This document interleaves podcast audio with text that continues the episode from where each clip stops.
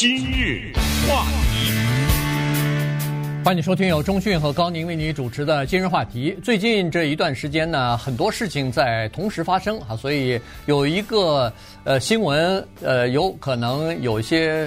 呃，我们的听众呢没有太注意到啊，就是上个星期的时候吧，呃，在美国，尤其是这个我们华人的曾经参选呃总统的一位候选人杨安泽啊，安珠杨，他和其他的两位呃，这个也是以前的这个民选官员，呃，联合发表了一个声明啊，或者说是在《华盛顿邮报》上写了一封这个公开信。就是来讲述他们为什么要联合起来成立一个叫做“前进党”的第三政党。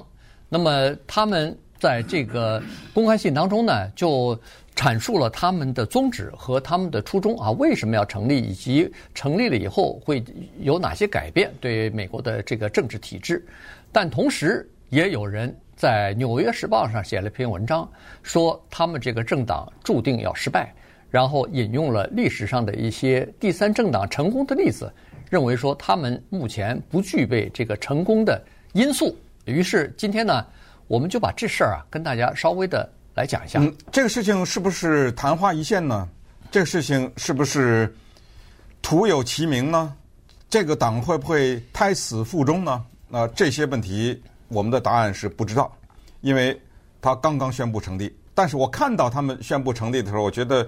呃，哑然失笑。我这个哑然失笑没有任何不敬的意思啊，因为他让我联想起来另外的两个东西，一个叫做《共产党宣言》，这个一八四八年那个那个时候的马克思发表的这个呢，就等于向全世界宣布有一个叫共产党成立。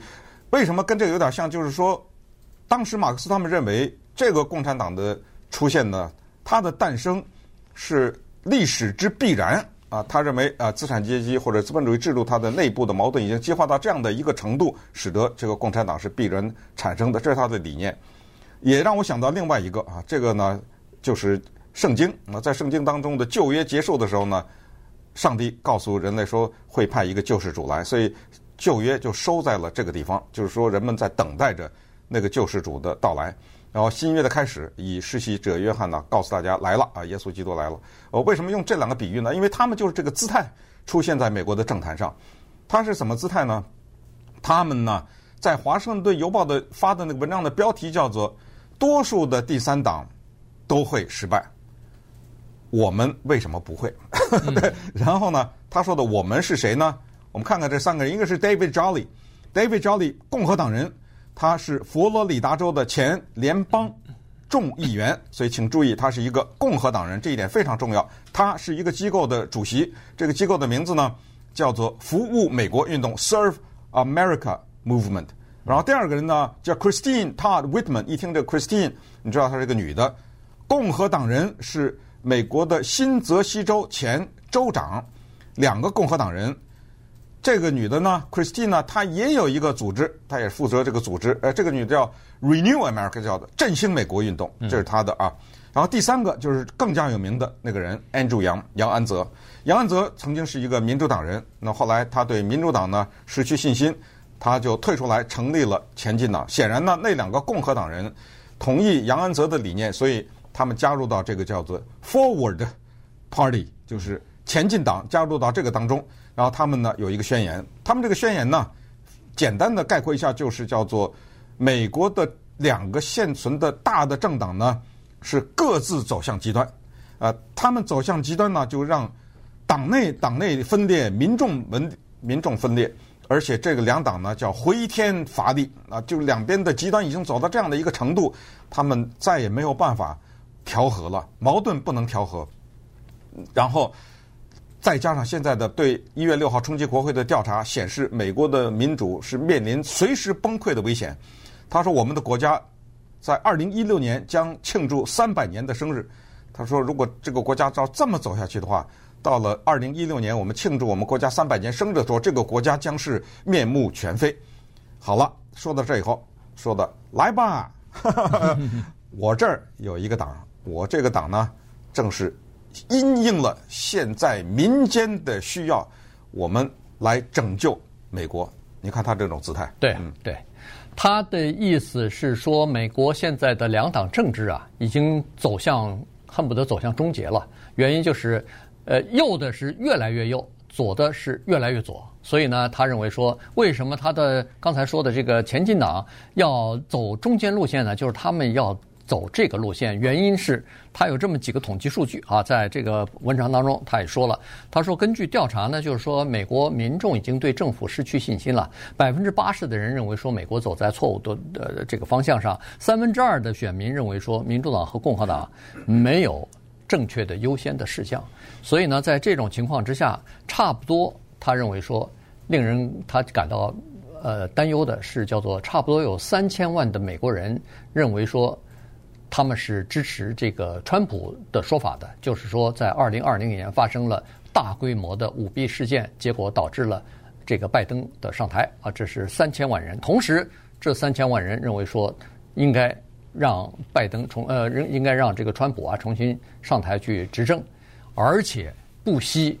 叫做拿起武器打内战，嗯，就到了这样的一个恨不得是水火不能相容的这样的一个地步了。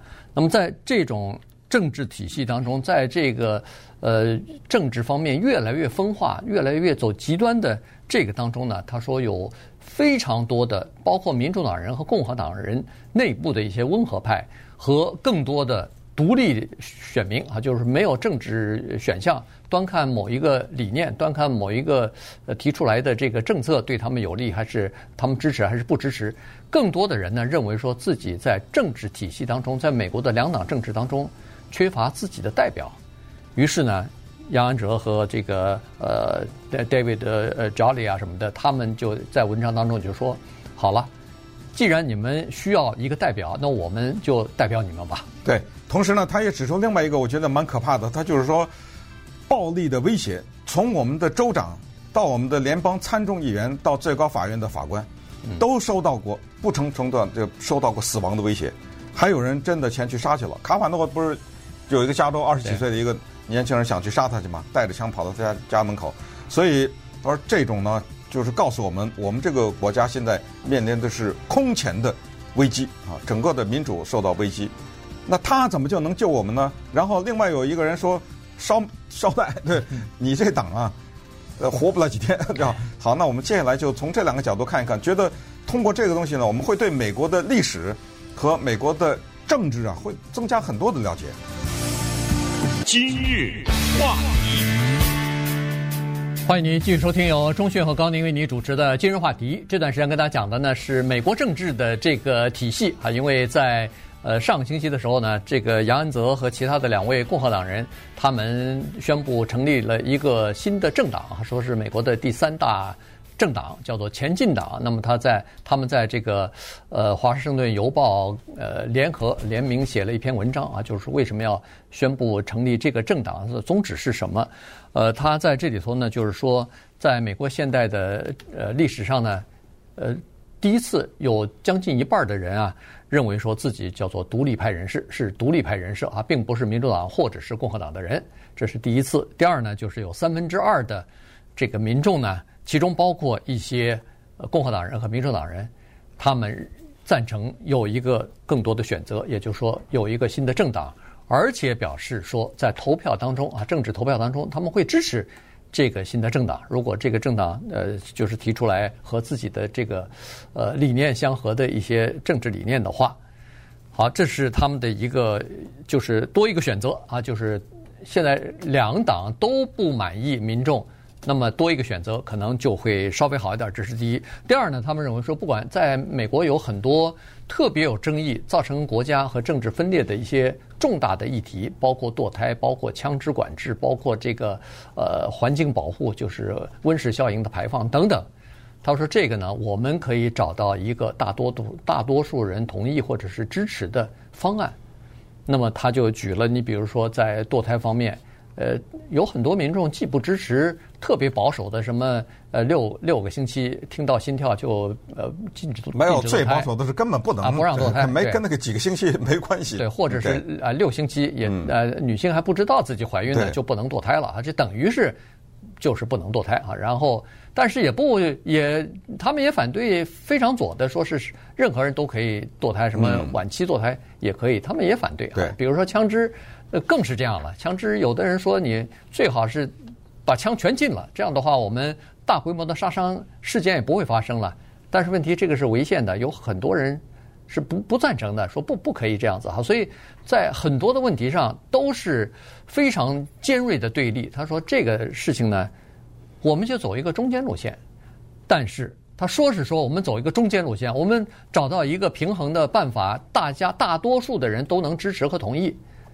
但问题是，他们没提出来，怎么才能让大家同意啊？呃，别着急啊，呃，他整个夏天就开始了嘛。他接下来啊，就夏天他要开始把这个党纲啊全部都关注，因为他们说了，在美国呢，有五十万个左右的民选的职位啊，这个大大小小的，在这五十万个民选的职位当中，如果你注意你的选票的话，有将近百分之七十那个人没有对手。嗯，哎，这个事儿是有意思啊，常常是一个职务，然后列在那儿。然后，比如说什么县政委员啊，什么这啊，反正就是各种各样的职务，只有他这一个人啊，没有对手。这样的人高达百分之七十，这我也是第一次知道有这么高。就是其实老百姓可能不希望投这个人，但又不知道投谁，你知道，因为没有那个没悬念啊，没有第三党，所以他说这也是我们存在的一个原因。呃，同时呢，他也提到，他说其实要按照美国的建国的国父们呐，那些先贤们呐，他们都是反对两党制的啊，他们。有更宏观的一个理念，其中，呃，美国的前总统杰弗逊说过一句名言，说：“如果我死后要上天堂，但是我上天堂的时候必须得要告诉 天堂我是哪个党的人，我不去了。”他他已经到了这么狠啊，就是我不想把我的名字跟什么党挂在一起。当然，这个是大概的、简单的啊，这么介绍了一下杨安泽和另外两名共和党人他们的党纲或者是他们的一些。基本的理念，但是他这个理念为什么被呃 Jamal Bouie 纽约时报的一个专栏作家啊，为什么他觉得不能成功呢？他用四个字，他叫做以史为鉴，就是纵观历史啊，这个所谓第三党能够成功的呢，极为罕见。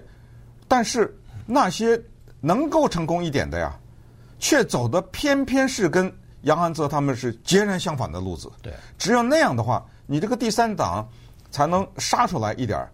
他这个文章我看了，我马上脑子里想到了 Ralph Nader 这个人。嗯，这个当时他闹得很凶啊。这个人 Ralph Nader 呢，他是一个环保主义者。那么他就叫什么了？就叫单一理念的候选人。啊，我就强调的是保护我们的消费者。之前我们给大家无数次的介绍过这个人，包括你的。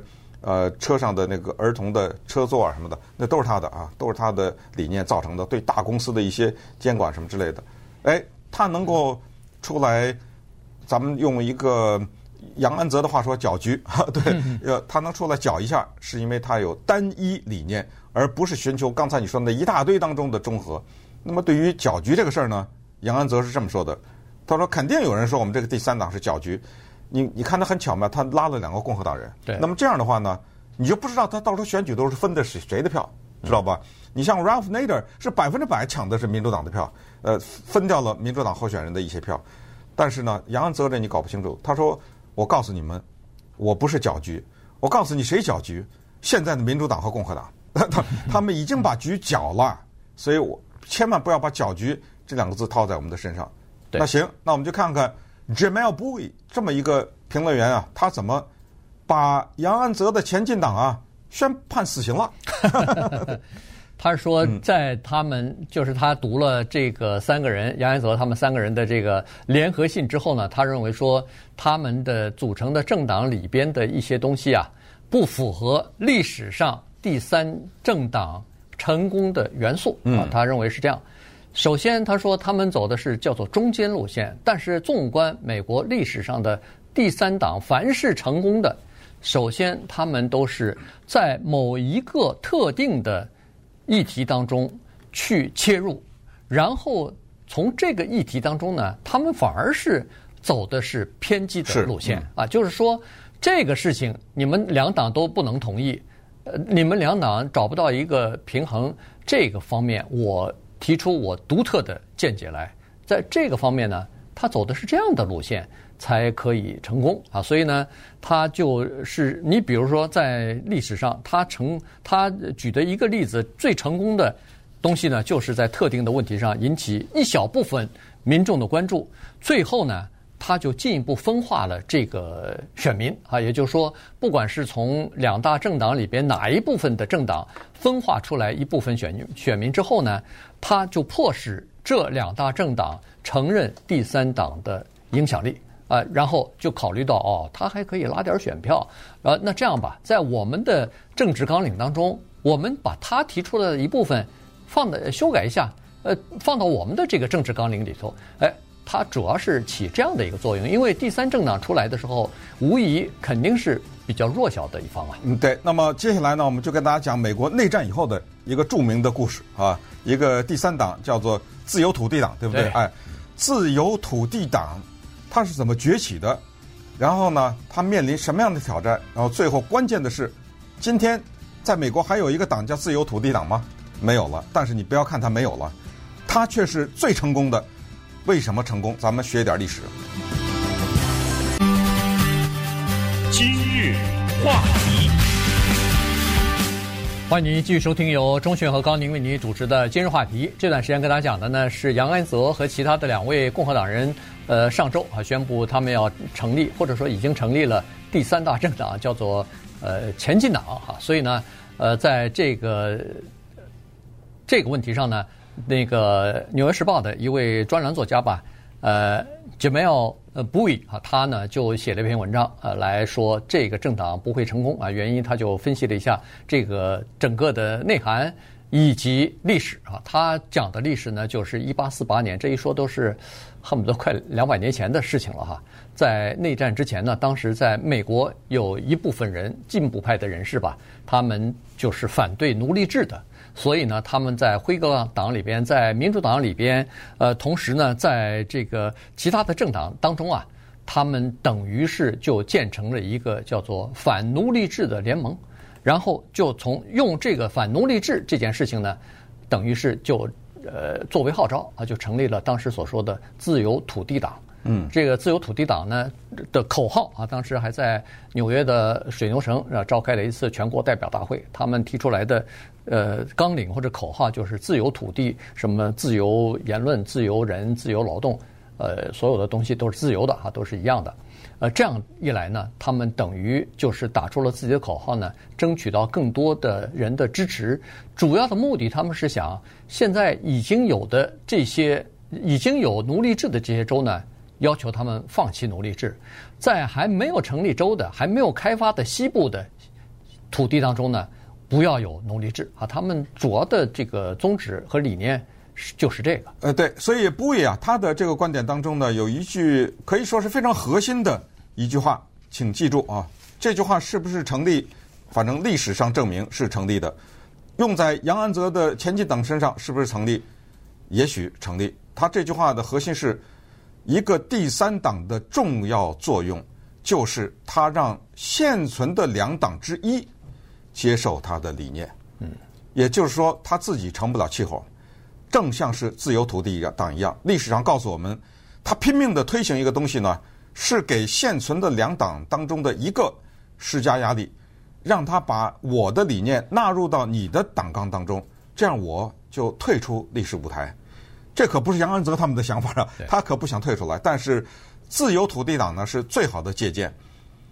用布伊的话说，他们死了以后的影响力比活着大多了。这个意思是什么呢？你听一听，自由土地党对美国的重大的贡献。首先，他摧毁了辉格党，他让这个党从美国的政治版图当中消失。第二，就是因为他们推动的这一系列的。对自由的追求，变成了后来美国一个著名的党叫共和党的理念和核心。再次跟大家讲一下，就是在内战前后，美国的共和党是反奴隶制的，奴隶主都是民主党。第十六任总统林肯，共和党人啊，所以要记住这一点。但是后来，接下来由于黑人的迁移和南北的变化呢，他们的。党纲和理念倒转过来了啊，这就叫 The Great Swap，就是在美国历史上政治史上的著名的大交换或者大体大转换啊。所以那个时候呢，就是反奴隶制，因为自由土地党的推动，变成了共和党的一个核心的理念。但是他们有一个东西呢，历史告诉他们是不行的，就是他们推出来了一个 Martin Van Buren 凡布伦做总统候选人，那是一八四八年的事情。但是不要忘了，一八三七年到一八四一年，布伦大哥已经做过一次总统了。对，呃，他下来了，但是他只做了一届嘛，三七到四一。所以他们推出这个人说：“我不相信你们这两个党，我们自己弄了一个候选人。”但是这个举动呢，显然就失败了啊！就 Martin Van Buren 呢，并没有在一八四八年选上总统，可是他们的影响呢是非常大的。对，呃，这个第三政党呢，基本上哈，包括这个刚才说的自由土地党，他们的成员从来没有竞选过总统这个职务，尽管他们支持过几个议员。呃，就是联邦的一级的这个议员来竞选公职，但是呃也取得了成功，但是他们自己并没有去呃去设法去夺取这个全国的最高。借了一个别的党的人，对他借别的党的人去推 去或者是去支持，哎，对对对，这个人可能接受了他们的部分理念，所以呢，他认为说这人有可能在某些方面可以代表我们，所以推啊，但是他没有。可是问题，杨安泽他们的这个前进党。他们的宗旨是要夺取各个呃层面的，包括州一级的选举和总统一级的选举。他他们要去参选，他们要去推出自己的候选人进行参选。我觉得感觉上还是杨安泽啊，我觉得他会再选，对呃，他会代表前进党再选总统。对，所以呢，这个是一个问题。可是这个 Bui 呢，他就说，美国的这个两党制啊，是美国的这个宪法和美国的这个政治体制它所产生的必然的产物，就是说。你第三政党如果出来的话，呃，要么你发展壮大，把另外的一个党给顶替了，否则的话不太可能变成什么三党和多党的呃这个制度啊。原因就是说，他一个选区只有这么一个人，只只能产生一个国会议员，只能有一票，那就选举人票，所以这个呢就导致了必须是只有两两个政党。因为任何第三个政党、第四个政党，甚至五六个政党进来以后，就可能产生，而且势必会产生一个结果，就是没有任何一个人可以获得多数百分之五十民众的支持。那这样的话，你就必须要和其他的政党和其他的候选人组成一个脆弱的联盟。对，这个在就跟欧洲似的。哎，没错。这样的话呢，等你执政以后，不管是谁执政，这个脆弱的联盟就会崩溃。那么。你的选区的人就认为说你背叛了他们。